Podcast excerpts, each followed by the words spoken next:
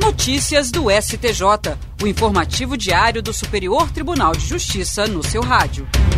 Olá, eu sou o Tiago Gomide e este é o boletim com alguns destaques do STJ. A sexta turma do Superior Tribunal de Justiça absolveu um homem que havia sido condenado por tráfico de drogas com base em provas obtidas por policial que se passou pelo acusado ao atender o celular dele durante a abordagem. O caso aconteceu em rodovia de Vitória, no Espírito Santo, quando policiais rodoviários deram ordem de parada ao réu, mas nada de ilícito foi encontrado no veículo. Desconfiados de que ele seria um batedor do tráfico, os agentes o levaram ao interior da base momento em que o celular tocou. Um dos policiais atendeu a ligação, passando-se pelo dono do aparelho. Do outro lado da linha estava o Correl, que dirigia o carro com drogas e pretendia saber se era seguro prosseguir. O policial respondeu que sim e em seguida determinou a abordagem do veículo. Condenado, o réu teve a apelação negada pelo Tribunal de Justiça de Mato Grosso do Sul, que rechaçou a possível nulidade das provas apontada pela defesa. Em habeas corpus requerido ao STJ, a defesa alegou coação ilegal e pediu a absolvição do réu com base na ilicitude das provas colhidas na abordagem e das provas derivadas colegiado da sexta turma reconheceu a ilicitude das provas e absolveu o réu. O relator, ministro Rogério Schietti Cruz, entendeu que houve violação do sigilo das comunicações telefônicas e que o autor da ligação, correu no processo, foi induzido em erro para que se configurasse a prisão em flagrante.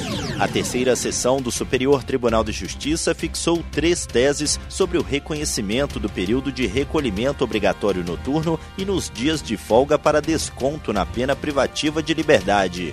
Na primeira tese, o colegiado definiu que o período de recolhimento obrigatório noturno e nos dias de folga, por comprometer a liberdade do acusado, deve ser reconhecido como período a ser descontado da pena privativa de liberdade e da medida de segurança em homenagem aos princípios da proporcionalidade e do non bis in idem. A segunda tese estabelece que o monitoramento eletrônico associado não é condição indispensável para a decretação dos períodos de submissão àquelas medidas cautelares, não se justificando distinção de tratamento quando o uso do aparelho não for determinado ao investigado.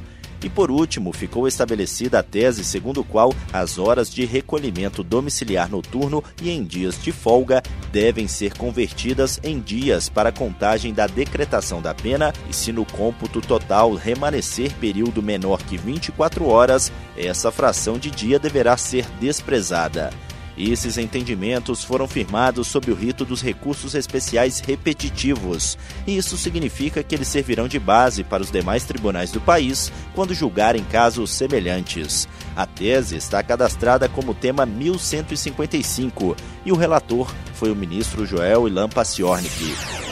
A primeira sessão do Superior Tribunal de Justiça estabeleceu a tese de que no arrolamento sumário, a homologação da partilha ou da adjudicação, assim como a expedição do formal de partilha e da carta de adjudicação, não se condicionam ao prévio recolhimento do imposto sobre transmissão causa-mortes e doação. Para o colegiado, porém, deve ser comprovado o pagamento dos tributos relativos aos bens e às rendas do espólio, como preceituam o Código de Processo Civil e o Código Tributário Nacional.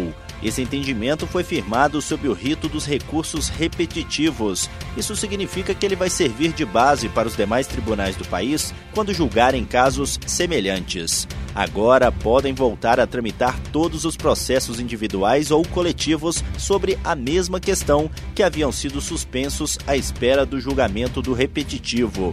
A relatora, ministra Regina Helena Costa, explicou que o CPC de 2015, ao disciplinar o arrolamento sumário, transferiu para a esfera administrativa fiscal as questões referentes ao ITCMD, evidenciando que a legislação atual prioriza a agilidade da partilha amigável ao focar na simplificação e na flexibilização dos procedimentos.